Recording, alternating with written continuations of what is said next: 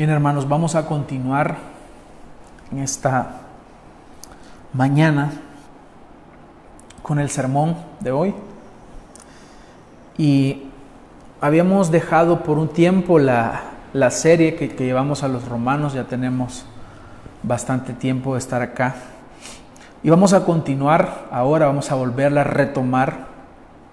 Eh, la idea era poder reanudarla ya cuando todo esto pasara, pero no sabemos cuándo va a suceder.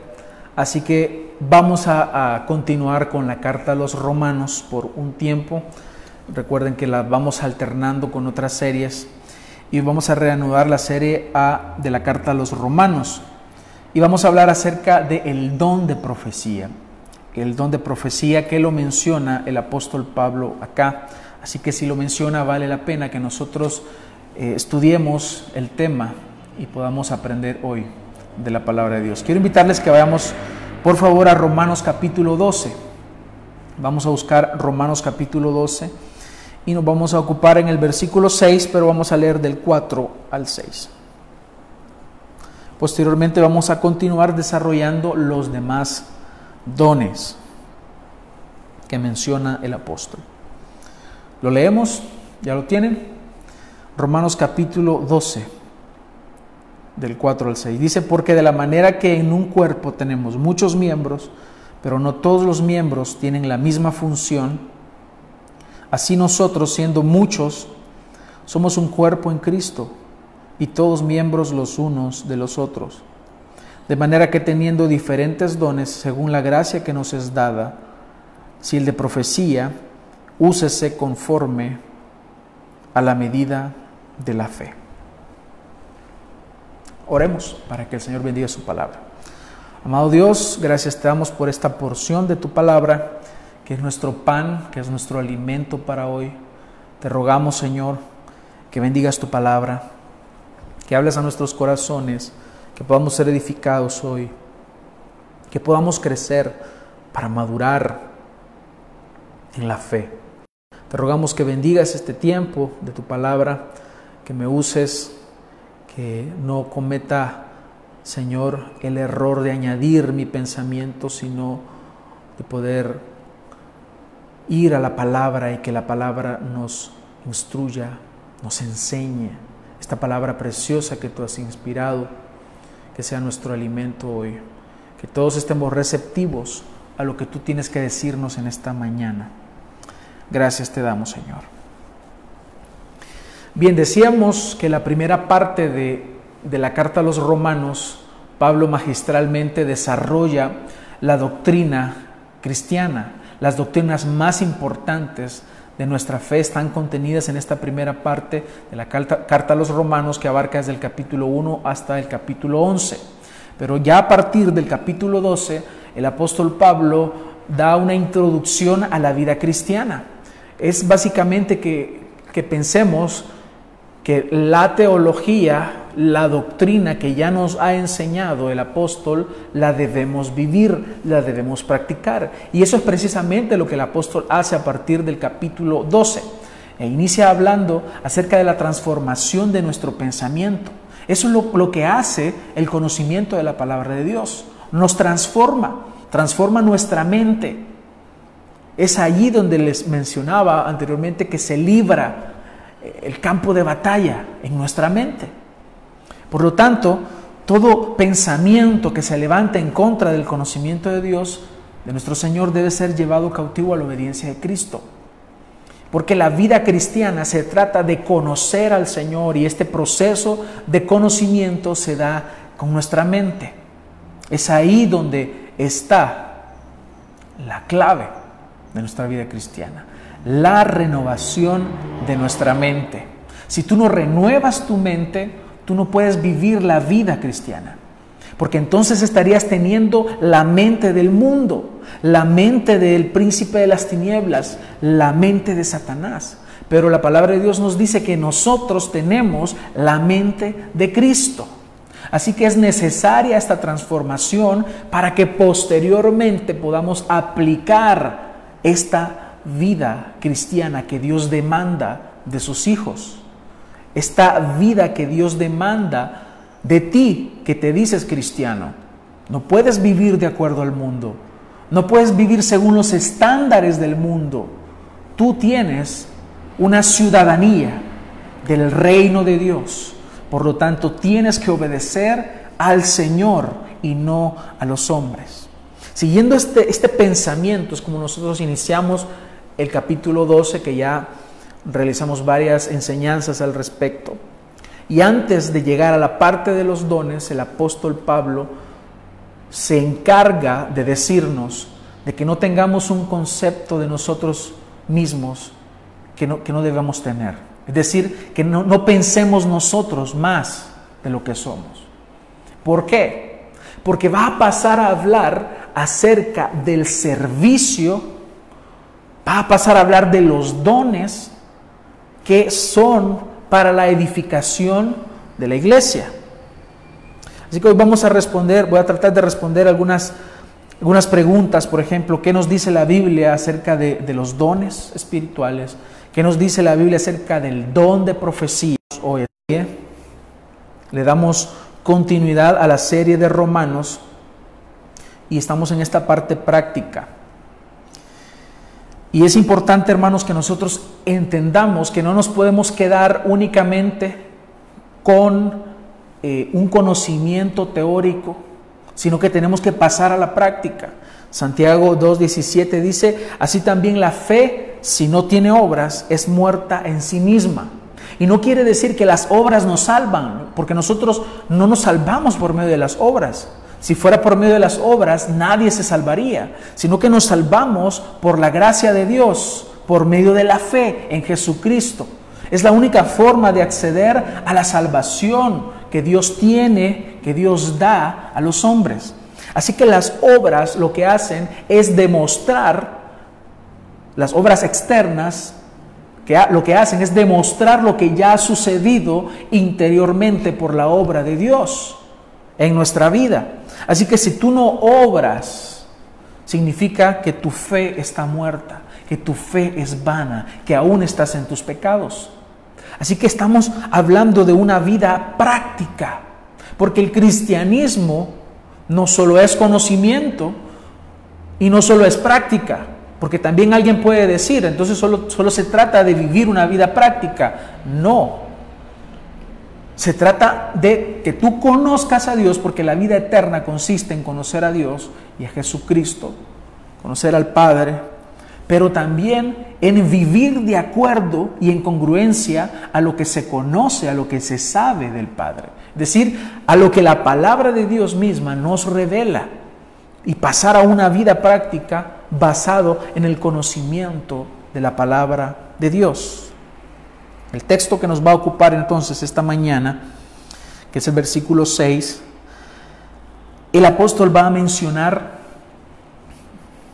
un don, que es el don de profecía, porque dice él, habiendo hablado ya acerca de que somos un cuerpo, ya dimos esa enseñanza respecto a la membresía de la iglesia y la importancia, y cómo el cuerpo, y, y Pablo hace la analogía del cuerpo humano con la iglesia, que es similar porque así como el cuerpo tiene diferentes miembros y cada uno ejerce una función, de la misma forma la, la iglesia está compuesta por miembros y Dios ha dotado de ciertas habilidades y capacidades a todos los miembros para que cumplan una función adentro del cuerpo. Habiendo entendido eso, Él dice, de manera que teniendo diferentes dones, porque hay diferentes dones, hay multitud de dones, según la gracia que nos es dada. Y él pasa entonces a hablar del don de profecía. Pero es necesario, hermanos, que nosotros podamos entender qué son los dones. ¿Qué son los dones? ¿Por qué existen los dones? Y para muchas personas, los dones son interpretados en un contexto eh, pentecostal y únicamente conocen ciertos dones, pero vamos a hablar ahora de los dones para que podamos introducirnos al don de profecía. Antes quiero que hablemos rápidamente de los dones en general. Estos dones, hermanos, no debemos confundirlos con talentos. Aquel talento natural que las personas tienen, que todos tenemos algún talento natural que heredamos biológicamente de, nuestros padres o de nuestros abuelos. Por ejemplo, el cantar, el tocar el teclado, el tocar la guitarra, el poder hacer ciertas actividades eh, de arte como, como dibujar, reparar cosas. Esas habilidades que, que son natas, no estamos hablando de eso. No estamos hablando de eso, aunque los talentos y los dones ambos provienen de Dios, porque Él da estas habilidades. Y le voy a poner un ejemplo. En Génesis 4:20 dice, Ada dio a luz a Jabal, el cual fue padre de los que habitan en tiendas y crían ganados, y el nombre de su hermano fue Jubal, el cual fue padre de todos los que tocan arpa y flauta. Estos son talentos. En la palabra de Dios se nos habla de estos, de estos talentos. Y Sila dice también dio luz a Tubal Caín, artífice de toda obra de bronce y de hierro. Obviamente se requiere de una habilidad, de un talento especial que biológicamente se hereda, que Dios también lo da, pero a diferencia los dones son habilidades especiales que Dios regala, que Dios asigna, que Dios da soberanamente a sus hijos para la edificación de la iglesia. Son esas habilidades especiales para la edificación de la iglesia. Estos deben ser usados para beneficiarnos los unos a los otros. Jamás los dones son dados por Dios con un propósito individual. Nunca. No tienen un propósito individual para la conveniencia de una sola persona, sino que debemos verlos como, como tal. Son dones para la edificación de la iglesia y glorificar a Dios y honrarlo de esta forma. En Efesios 4:8 se nos muestra que Cristo dio dones a los hombres. Y específicamente en el contexto está hablando de, de que esos dones son hombres mismos, quien Dios dotó para la edificación de la iglesia, para que la iglesia sea bendecida. Hablamos de los apóstoles y los profetas. Pero ya en el contexto eclesiástico de la iglesia local, vemos que el Señor ha capacitado a todos los cristianos con algún don para que los ponga a disposición de la iglesia, para que la iglesia sea edificada, no para una conveniencia personal. En otros textos, eh, por ejemplo en 1 Corintios 12 al 14, Pablo les llama en el griego harismata, son dones concretos del haris o gracia en el griego. Y lo relaciona a la gracia de Dios, porque son dados por la gracia de Dios. También en, otras, en otros textos se utiliza o están relacionados con la palabra neumáticos, que son dones también espirituales, que tienen que ver con la fuerza y el poder del Espíritu Santo, que el Señor actúa de, esa forma. Pero hay tres aspectos importantes que quiero que nosotros veamos, bueno, serían cuatro aspectos importantes que, que, veamos en el Nuevo Testamento respecto a estos dones, que son principios que debemos entenderlos para poder interpretar lo que el Señor nos está diciendo acá, primero debemos entender respecto a los dones que un don espiritual es una capacidad de expresar, celebrar, manifestar y comunicar a Cristo mismo. no debemos de perder esta verdad, no debemos dejarla a un lado que todo se trata de Cristo. Cristo es el centro de todo. Cristo es el centro de nuestra vida. Cristo es el centro de la vida cristiana, el centro de la iglesia. Si un don no va a comunicar a Cristo, entonces pierde todo sentido. Si un don no va a glorificarlo a Él, entonces no tiene sentido. Se nos dice que los dones cuando son empleados, ejecutados y usados correctamente, edifican a la iglesia, edifican a los creyentes, edifican a los cristianos, a las iglesias. Así que este es su primer punto importante respecto a los dones, que el don espiritual va a llevarnos a Cristo, va a llevarnos a la gloria de Dios, no a una algún aspecto subjetivo o personal de gloria a uno mismo, no, no existe tal cosa.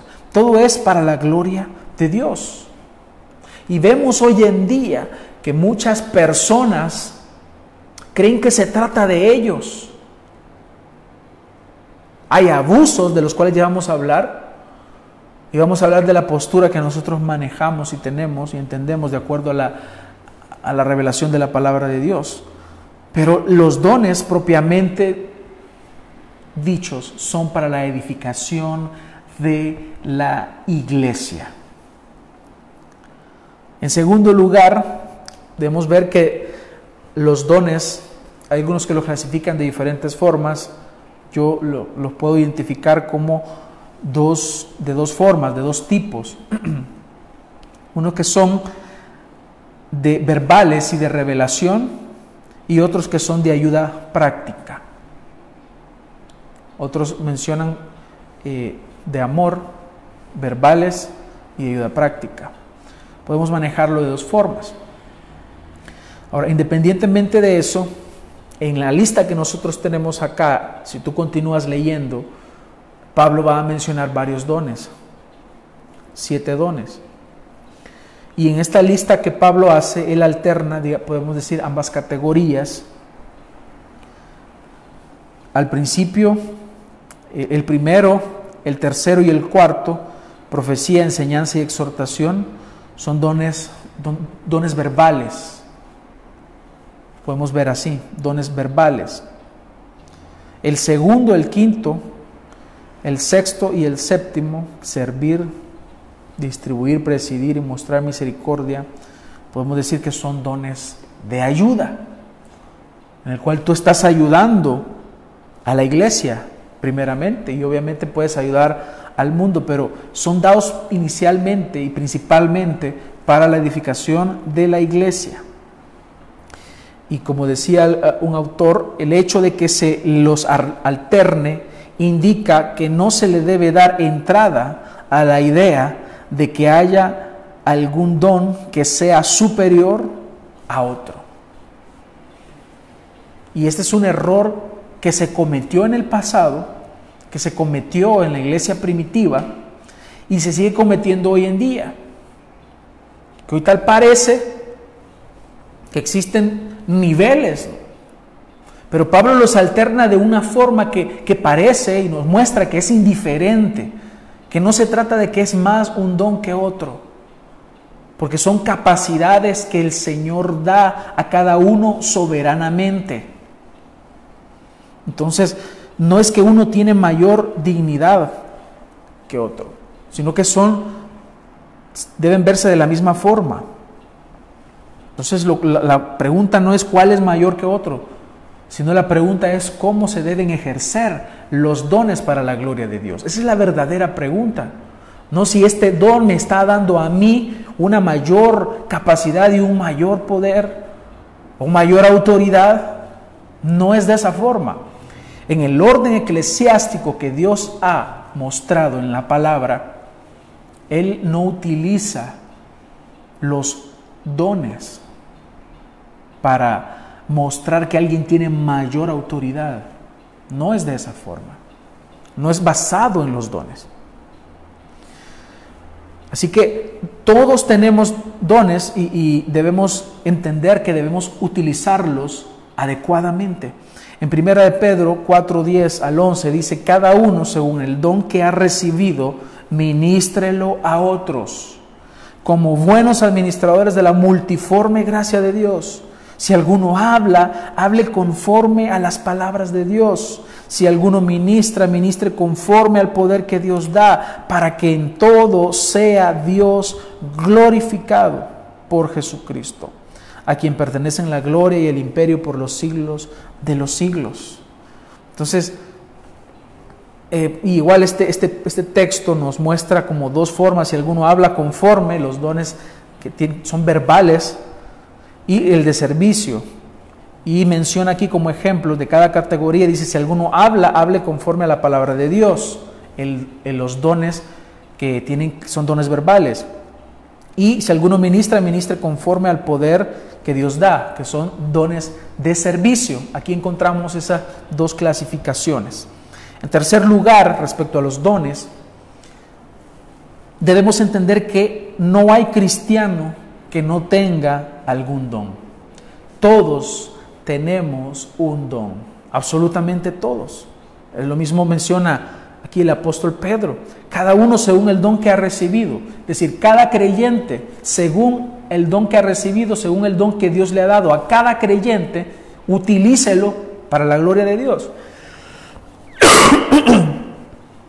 utilícelo para la edificación de la iglesia. Entonces, no hay ningún cristiano que no tenga algún don.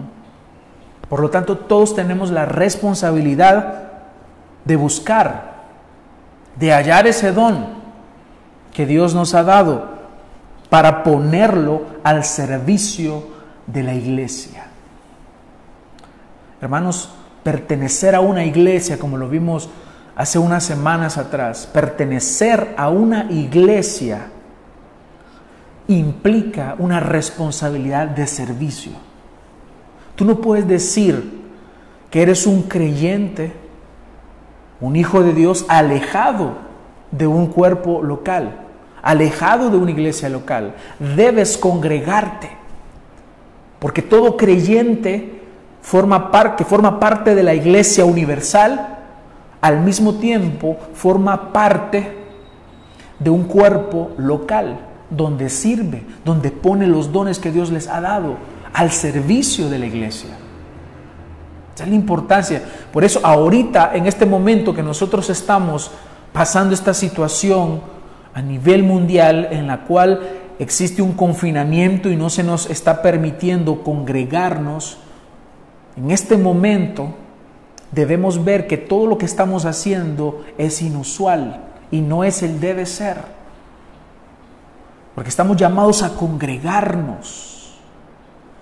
Así que no es normal que todo se lleve a cabo mediante transmisiones online. Eso no es normal. No te acostumbres a eso.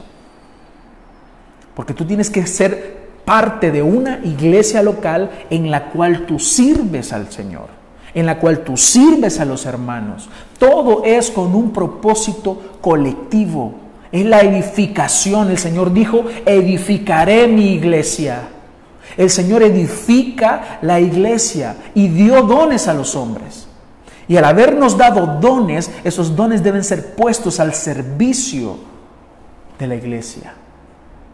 ¿Ves la importancia? Si tú no logras comprender la importancia de la iglesia, la importancia de congregarte, la importancia de reunirte y crecer con tus hermanos en todos los medios de gracia que, se llevan a cabo en la iglesia, si tú no entiendes eso, déjame decirte que tú no has creído en el Dios verdadero. Así que no hay cristiano alguno que no tenga dones. Todos tenemos dones. Nuestra responsabilidad es hallarlos y ponerlos al servicio. Cuarto, los dones son según la gracia de Dios. Son según Él. No se trata de los dones que tú quieres. En 1 Corintios 12:11 dice, pero todas estas cosas las hace uno y el mismo Espíritu distribuyendo individualmente a cada uno según la voluntad de Él. Así que se trata de Él quiere, lo que Él quiere. El don que te tocó es porque Él quiere y gloria a Dios por el don que te dio, porque es según su voluntad. Y en último lugar, referente a los dones, debemos entender que son dados por el Espíritu Santo por el Espíritu de Dios de una forma soberana, conforme al llamado que Él nos ha hecho. no son dados según un grado de santificación. No es que si tú eres muy, santo vas a recibir este otro don, pero si alcanzas un nivel de santidad, entonces vas a obtener otro don más grande. No funciona así. No son dados por grados de santificación, sino que Él los da conforme a su voluntad. A los que son llamados a ciertos ministerios, Él los dota de dones para que puedan ejercer el servicio al cual Él los ha llamado. Por eso es que no debemos pedirle a Dios que nos dé un don que nosotros deseemos, porque no funciona así. Si nosotros pedimos un don que deseamos solo porque lo queremos y Dios no desea darlo, entonces estaríamos orando en contra de la voluntad de Dios. Lo que nosotros debemos pedirle a Dios es que nos dé el don necesario para que podamos llevar a cabo el propósito al cual el Señor nos ha llamado. Eso debes pedirle a Dios. Ese es el don que debes pedirle a Dios, el que Él desea darte a ti para la edificación de la iglesia, para que tú cumplas la función a la cual Él te ha llamado adentro de la iglesia. Entonces, entendiendo ya estos principios respecto a los dones y haciéndose de común acuerdo lo anterior, porque lo anterior no, no representa controversia, pero sí se vuelve controversial hablar de dos dones en específico. Uno es el don de lenguas y otro es el don de profecía. Hoy vamos a hablar acerca del don de profecía y teniendo como base lo anterior, ya podemos con total libertad hablar del don, porque Pablo no menciona qué son los dones. Pablo está dando por entendido, por hecho, de que la iglesia ya sabe qué son los dones. Así que era necesario hacer esta introducción de los dones para que nosotros podamos entender mejor, mejor este don de profecía. Y este don de profecía fue de los medios más importantes que Dios usó. Y es también uno de los dones que los continuistas, es decir, los que piensan que todos los dones continúan eh, ejerciéndose y con total vigencia, tal como fue antes, y creen que aún son existentes estos dones. Sin embargo, ya vamos a ver eh, por qué nosotros tenemos una posición cesacionista. No es que nosotros no creamos que Dios no está obrando actualmente o que no creamos que Dios nos habla. Dios nos habla en su palabra, continúa haciéndolo. Pero vamos a ver más adelante respecto a esto. Así que existe un grupo, hermanos, dentro del cristianismo actual en general, que manifiesta la vigencia de este don. Es un grupo que dentro de sus reuniones y aún fuera de sus reuniones afirman que Dios continúa hablando de la misma forma en que lo hizo en los periodos bíblicos. Cuando Dios aún estaba trayendo revelación en la conformación del canon bíblico. Y debemos nosotros prestar atención a esto, porque esto es clave.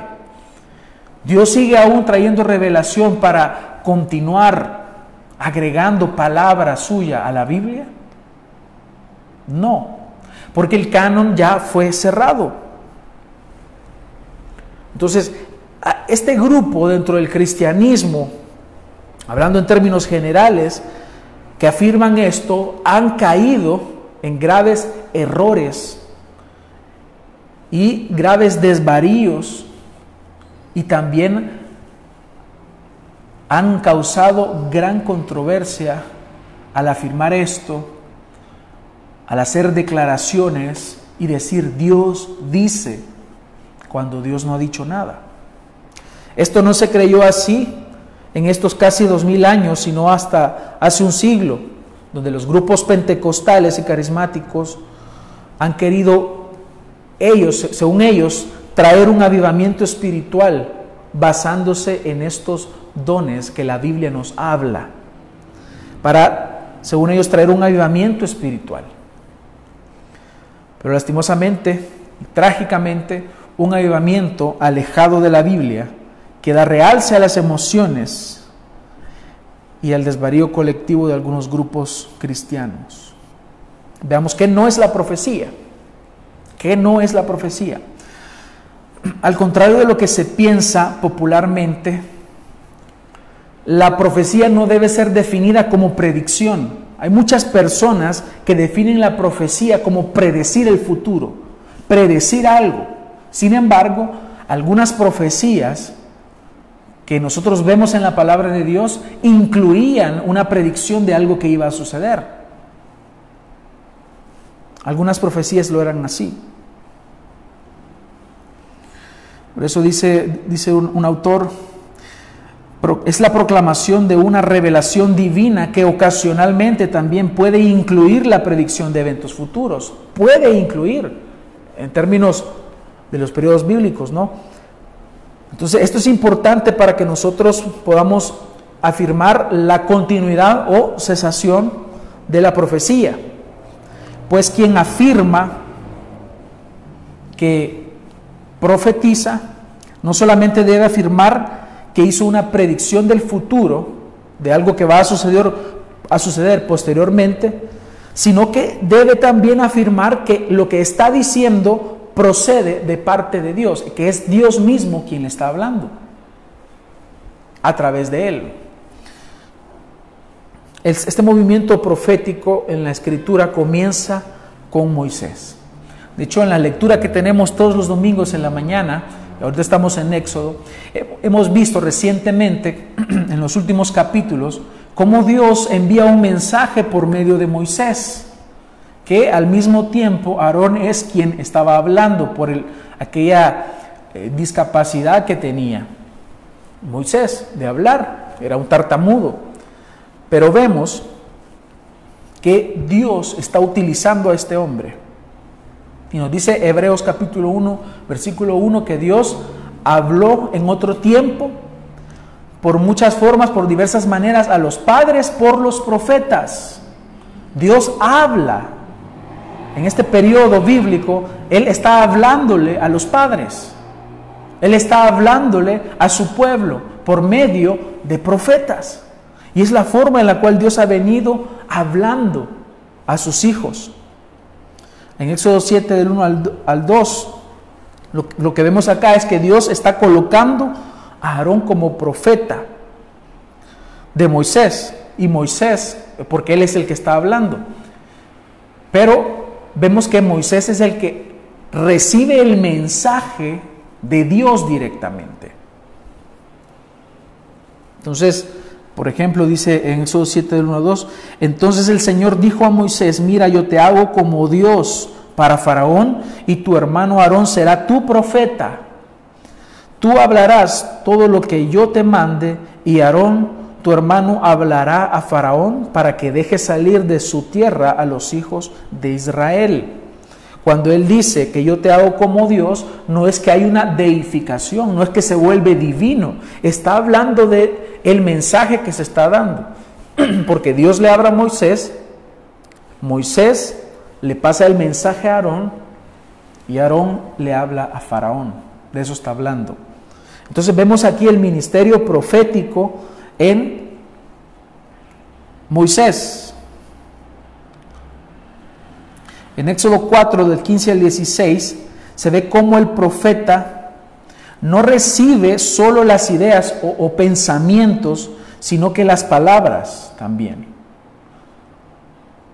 Dice, y tú le hablarás y pondrás las palabras en su boca y yo estaré con tu boca y con su boca y os enseñaré lo que habéis de hacer. Además, Él hablará por ti al pueblo y Él te servirá como boca y tú serás para Él como Dios.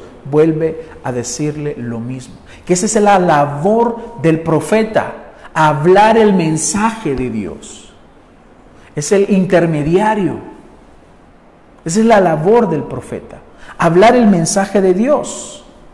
Y eso es lo que los profetas a lo largo de la historia hicieron, hablar el mensaje de Dios, sin añadirle, sin quitarle. porque ese es un grave pecado. Pero al mismo tiempo, como habían profetas, la palabra de Dios nos dice también que habían falsos profetas. Habían falsos profetas. Y hoy en día también hay falsos profetas. Entonces Dios nos ha dejado suficiente luz en su palabra para que nosotros no seamos engañados. Dios no quiere que seamos engañados, sino que vivamos en la luz. Hay suficiente evidencia, vamos a ver unos textos. Por lo tanto, debemos decir que quien teniendo suficiente evidencia en la palabra de Dios, se traga las palabras de los falsos profetas, las acepta y las recibe, es un necio. Es un necio que no quiere venir a la luz. Es un necio que disfruta estar en el error, que se deleita en el engaño, porque está recibiendo palabras de falsos profetas. Y el pecado acá es grave porque Él las está aceptando como verdades que provienen de Dios y si no son verdades, entonces está haciendo a Dios mentiroso. Un grave pecado.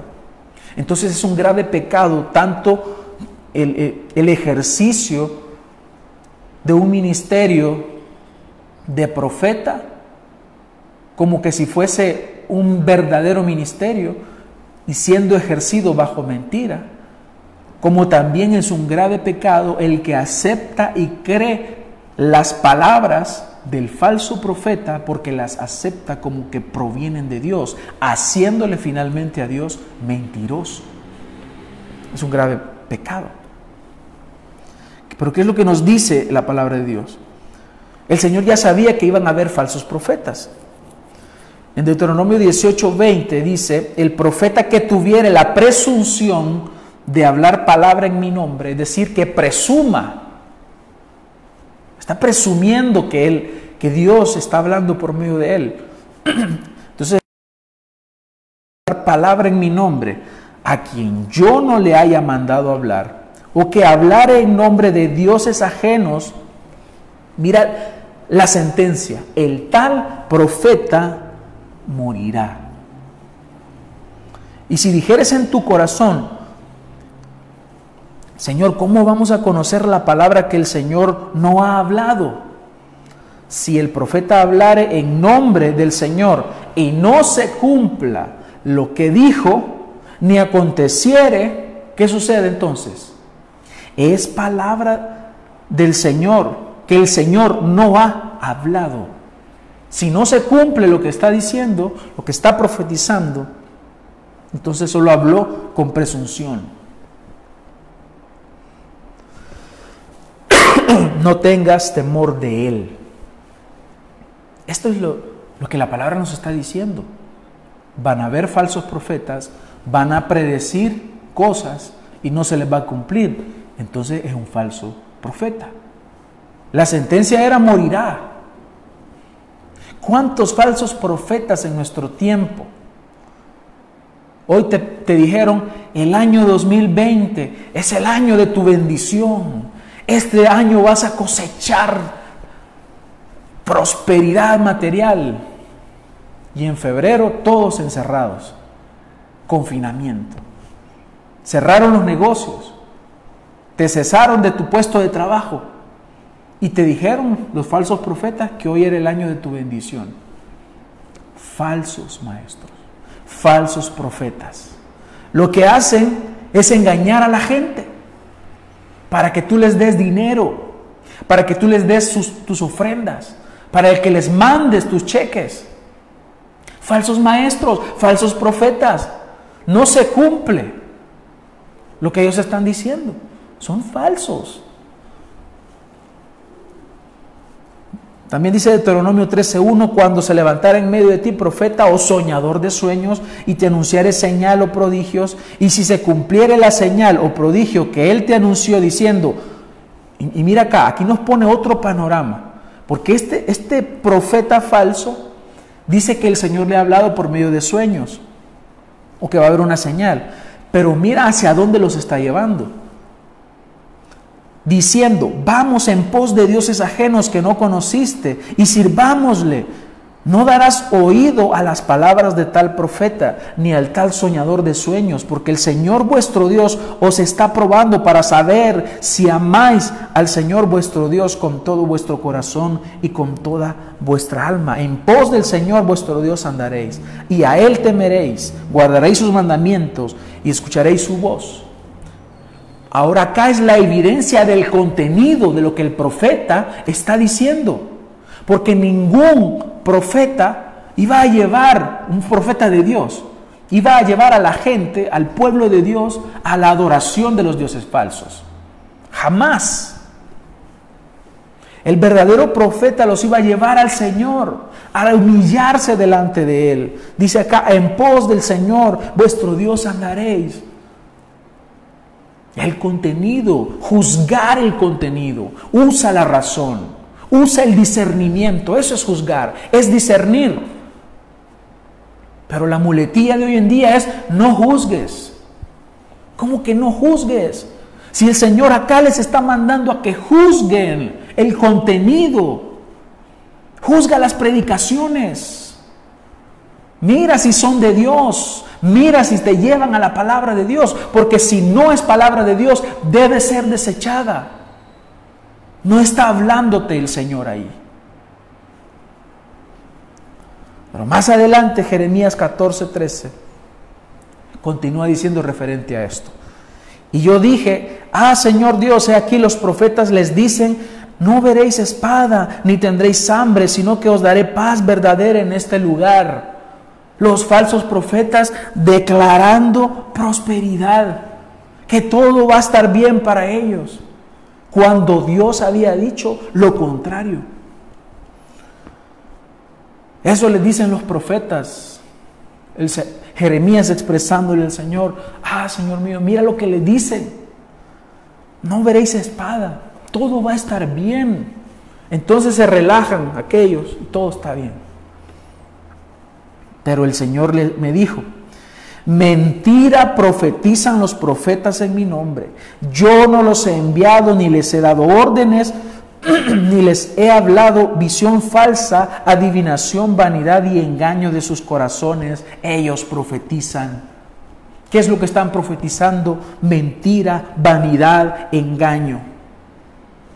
Eso es lo que profetizaban estos falsos profetas. Entonces, ¿qué, va a pasar? Dice el Señor, en cuanto a los profetas que profetizan en mi nombre sin que yo los haya enviado y que dicen, no habrá espada ni hambre en esta tierra, a espada de hambre y hambre, esos profetas perecerán. Será el castigo de los falsos profetas. Hermanos, no debemos obviar esa realidad. Existen falsos profetas hoy como existieron antes. Y Dios advirtió, así como nos advierte ahora que estemos atentos. Nuestros oídos y nuestros ojos deben estar atentos, porque estos falsos profetas dañan a la iglesia, desvían al pueblo de Dios de la mirada que tienen que poner en Cristo y empiezan a ver el dinero. Claro, hay débiles dentro del pueblo de Dios, que en un determinado momento regresan y se enfocan en, el Señor, a quien tienen que estar viendo. Pero estos falsos maestros, falsos profetas, desvían la mirada del Señor para ponerla en otra cosa. Los falsos profetas guiaron a Israel a dioses falsos lo llevaban a que rindieran culto a dioses falsos. Que el Señor les había dicho que no tenían que adorar porque son falsos, porque la gloria es solo para Él. Y los falsos profetas es lo que hacen hoy en día. Desvían el corazón de la gente para que pongas tu mirada en el dinero, en bienes terrenales, en posiciones. Tu mirada todo el tiempo debe estar en Cristo, solo en Él. Así que no debemos hacer a un lado esta realidad. Por eso es que tenemos que estar atentos a la verdadera palabra profética. Es lo que nos dice el apóstol Pedro en 2 de Pedro 1.19, versículo 21. Tenemos también la palabra profética más segura, la cual hacéis bien en estar atentos como a una antorcha que alumbra en lugar oscuro hasta que el día esclarezca y el lucero de la mañana salga en vuestros corazones. Entendiendo esto, que ninguna profecía de la Escritura es de interpretación privada, porque nunca la profecía fue traída por voluntad humana, sino que los santos hombres de Dios hablaron siendo inspirados por el Espíritu Santo. Esta es la profecía verdadera, la que tú tienes en tu Biblia. Esa es la verdadera profecía, porque es la palabra de Dios, es el mensaje que Dios habló Hermanos, la ignorancia bíblica es el terreno fértil en donde los falsos profetas, en donde los engañadores siembran la semilla del error. Si tú eres un ignorante de la palabra de Dios, tú eres una presa fácil del engaño. Por eso lee tu Biblia. Lee, lee tu Biblia porque mira, es una antorcha que alumbra en lugar oscuro. Lámpara es a mis pies tu palabra. Hermanos, estamos en el valle de sombra y de muerte. Necesitamos una luz. Y esa luz es la palabra de Dios. Ahora en el Nuevo Testamento vemos que el don de, este don de profecía se va repitiendo. Se repite. ¿Por qué? Esta experiencia profética se repite porque Dios sigue trayendo revelación. Aún no está concluido el mensaje o el consejo de toda la palabra de Dios que Él quiere revelar a su, a su iglesia aún no está. Por lo tanto, continúa en el Nuevo Testamento. Cuando digo aún no está, no me refiero a este tiempo, sino aún no está en el, periodo del Nuevo Testamento. Aún no está completo. Por eso en ese tiempo continúa el Señor trayendo revelación. Y en Pentecostés nosotros vemos que se cumple la profecía de Joel que afirmaba que con la llegada de los últimos tiempos Él derramaría el Espíritu Santo. y ahí se iba a cumplir lo dicho en números 12.6. Él dijo, oíd ahora mis palabras, si entre vosotros hay profeta, yo el Señor me manifestaré a él en visión, hablaré con él en sueños. En los postreros tiempos yo derramaré de mi espíritu, dice el profeta Joel. Y habla de la profecía que va a ser traída. Entonces, vemos que aún en el Nuevo Testamento existe profecía. El Señor sigue hablando usando a personas que Él los está dotando de estas capacidades de poder hablar. Entonces, decía un autor también, que profetizar, profeta y profecía son tres conceptos que están siempre juntos. Si hay profecía es porque hay profeta. Y la acción que hace el profeta es profetizar. Este don espiritual de profecía es traído porque aún el canon de la palabra de Dios no estaba cerrado, por lo tanto era necesario y este don espiritual aparece entre los dones del Espíritu en 1 Corintios 12:10, Romanos 12:6 y eh, creo que Efesios capítulo 4. Siempre el contexto es que Dios está hablando al hombre a través de otros hombres. De eso se trata. Ellos están anunciando, están declarando la voluntad divina a fin de que ellos puedan entender el propósito de Dios, que se pueda dar a conocer la verdad de Dios. para que ellos puedan conocer el Evangelio, que puedan edificar también a la iglesia, para que la iglesia misma sea edificada. Muchas personas malinterpretan este don de profecía y piensan que significa predecir el futuro. Y aunque en ocasiones la profecía incluía predicciones de, algo, de eventos que van a suceder en el futuro, en general no significa eso, sino que es el mensaje de Dios traído al hombre. Por eso es que nosotros hablamos que la profecía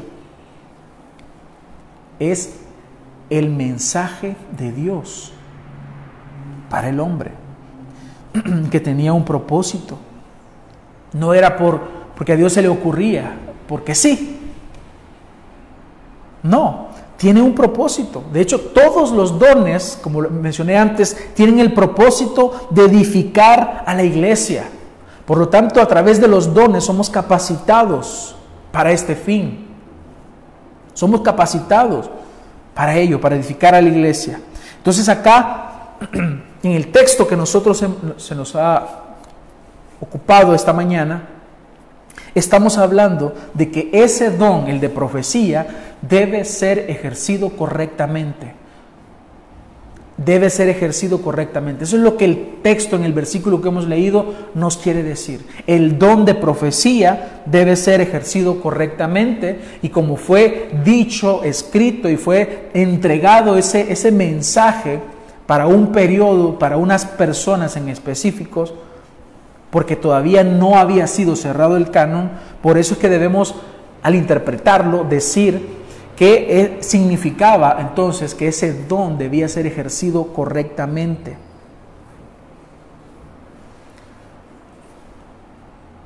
Y nos dice en 1 Corintios 14, 12, así también vosotros, puesto que anheláis dones espirituales, procurad abundar en ellos para edificación de la iglesia.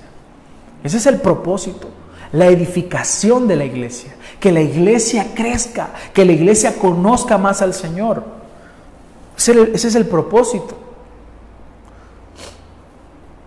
Y también nos muestra en 1 Corintios 14, 3, pero el que profetiza habla a los hombres para edificación, exhortación y consolación. Eso es lo que debía incluir la profecía. Edificación, exhortación y consolación. Ahora bien, en cuanto al ejercicio de este don, debemos decir que debe ser conforme a la medida de la fe. Así debe ser ejercido. El don de profecía debía usarse según la medida de la fe. ¿Qué quiere decir entonces esto? ¿Qué quiere decir el texto? Porque Pablo lo menciona. Esto significa que alguien podía utilizar mal ese don y creer que tenía más autoridad profética sin hablar de acuerdo a la revelación misma de Dios. ¿Cuál es la medida de la fe? Su palabra.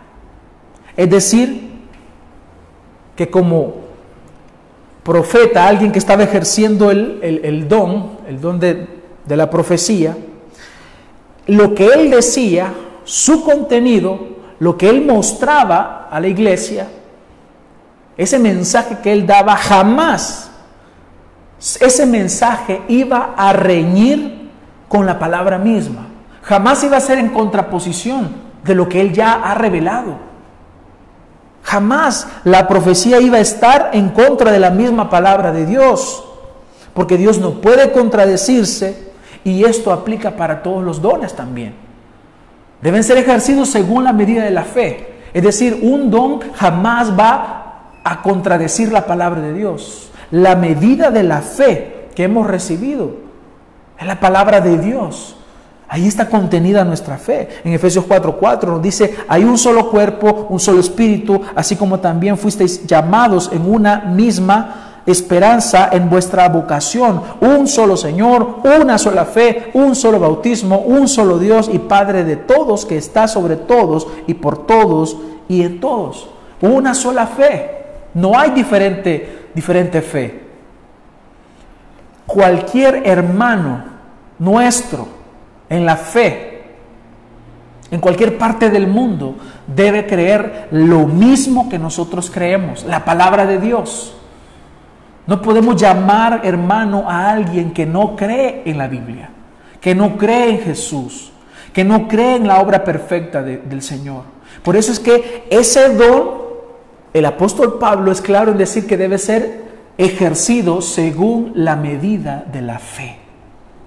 Es decir, no añadirle palabra, no quitarle, porque nunca el creyente irá en contra de la palabra de Dios. Tú no puedes decir algo que vaya en contra de la palabra de Dios.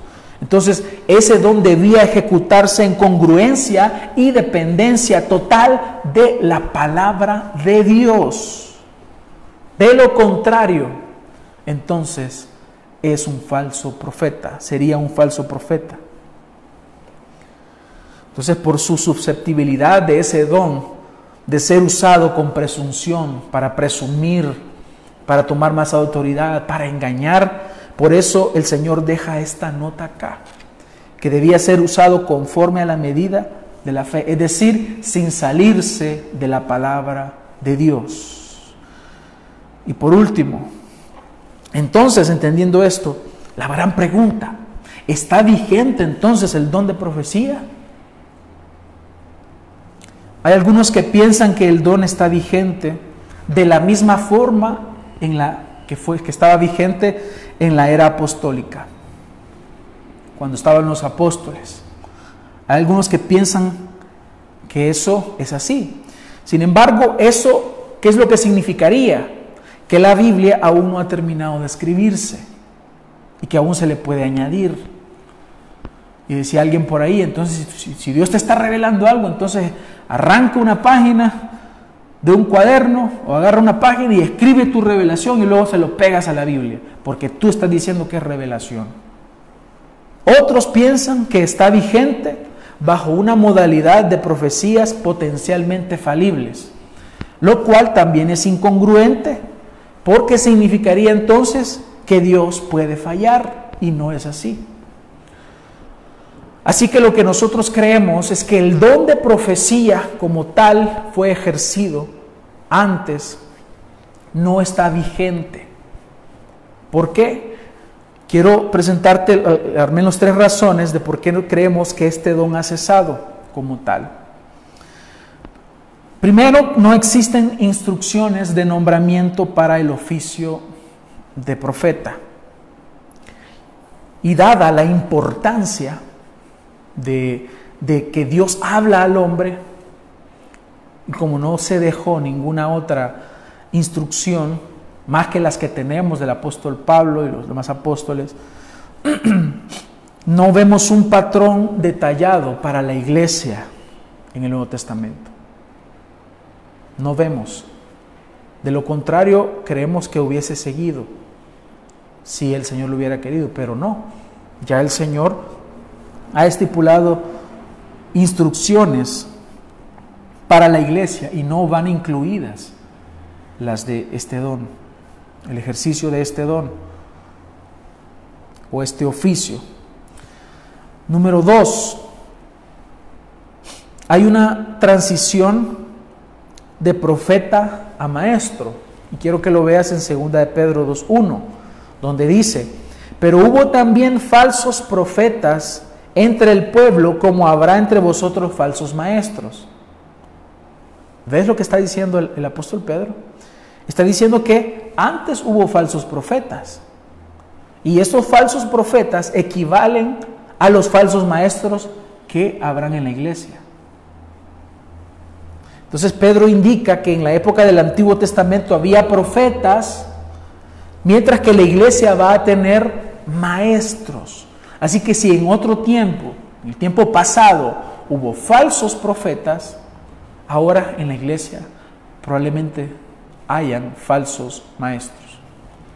Así que eso es lo que nos está diciendo. Aquí vemos una transición de profeta a maestro. Entonces son dones verbales que implicaban la palabra. Y en tercer lugar, creemos que este don ha cesado porque la palabra de Dios es perfecta y no necesita adiciones. no necesita agregársele más. Es perfecta la palabra de Dios. Es tan perfecta que convierte el alma. Es tan perfecta que transforma nuestras vidas. La palabra de Dios es perfecta y no necesita que le quites ni que le agregues.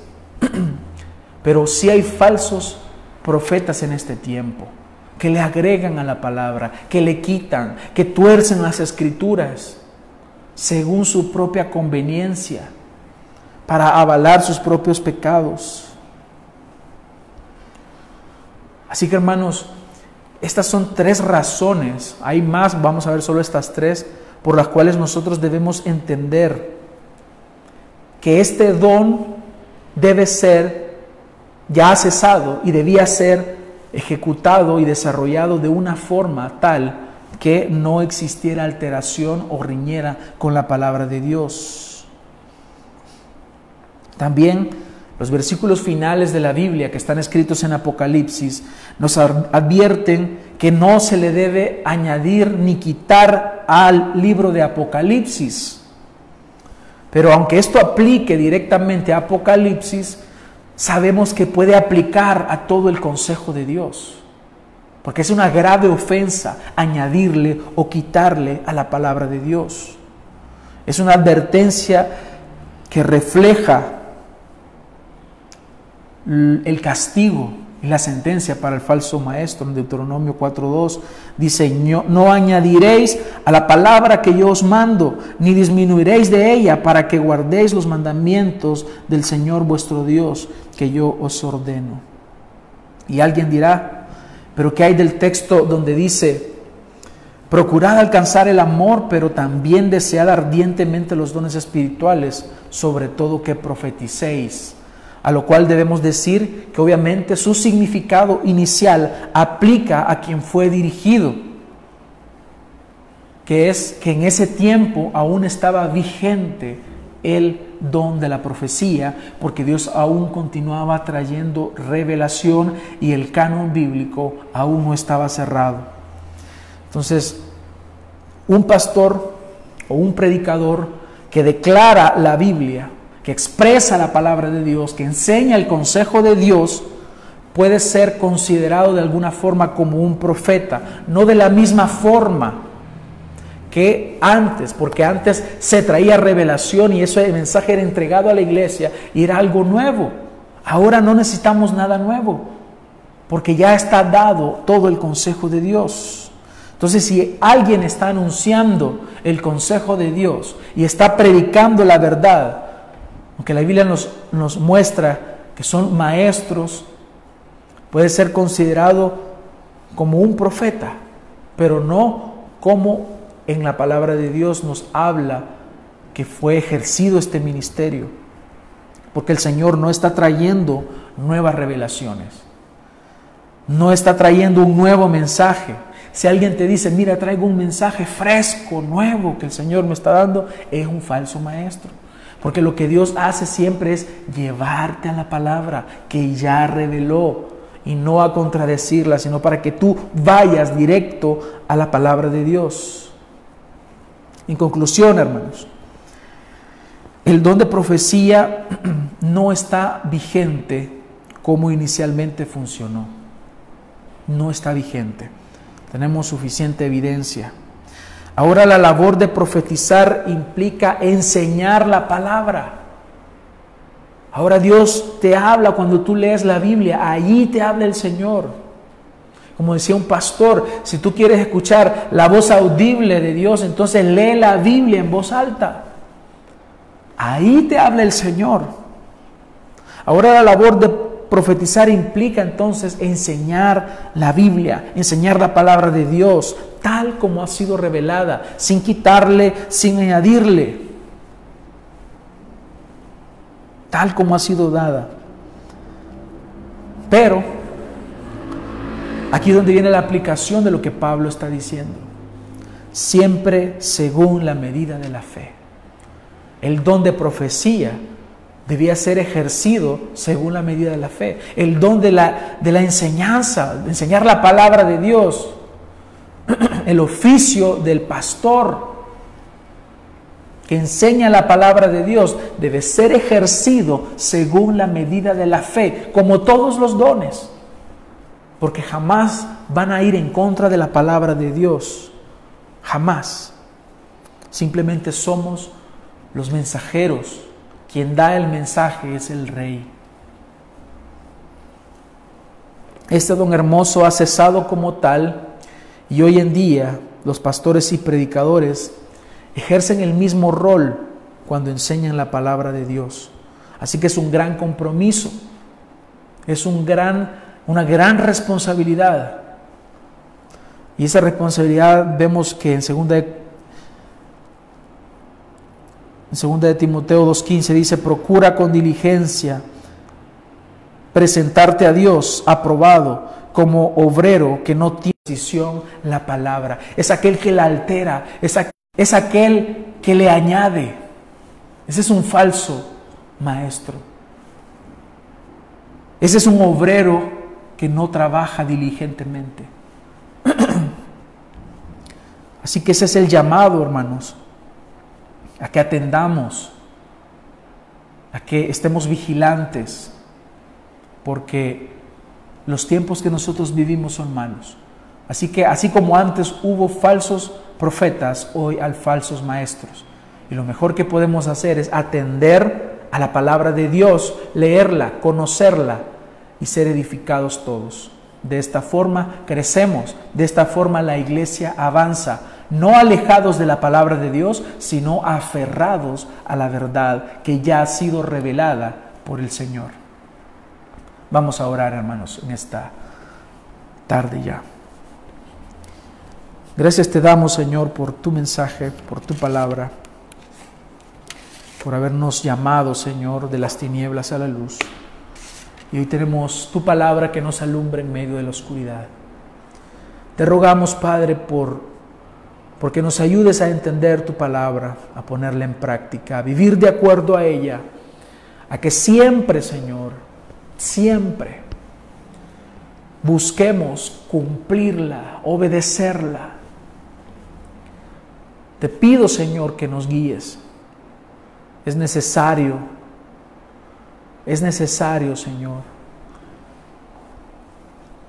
que nos volquemos a tu palabra, que ella dirija nuestros pasos y que podamos ser buenos vereanos, que vamos siempre, Señor, cuando escuchamos algo y lo comprobamos si está escrito así. Te, te lo pido, Señor en estos tiempos donde hay mucha ignorancia, paradójicamente cuando tenemos acceso a la Biblia con solo un clic, a buenos libros, pero hay mucha holgazanería, hay mucha haraganería, Señor, y no somos diligentes en el estudio. Por eso muchos son arrastrados por el error. Hoy te pido, Señor, que nos ayudes a ser diligentes, a entender tu palabra, a atender a lo que nos dices y ponerla por obra. Gracias te damos, Señor, por este tiempo. En tu nombre oramos, Señor. Amén. Que la gracia del Señor, hermanos, sea con todos ustedes. Que el Señor bendiga su vida y que esta semana podamos glorificarle a Él porque Él es digno de toda la gloria. Que el Señor les bendiga, hermanos.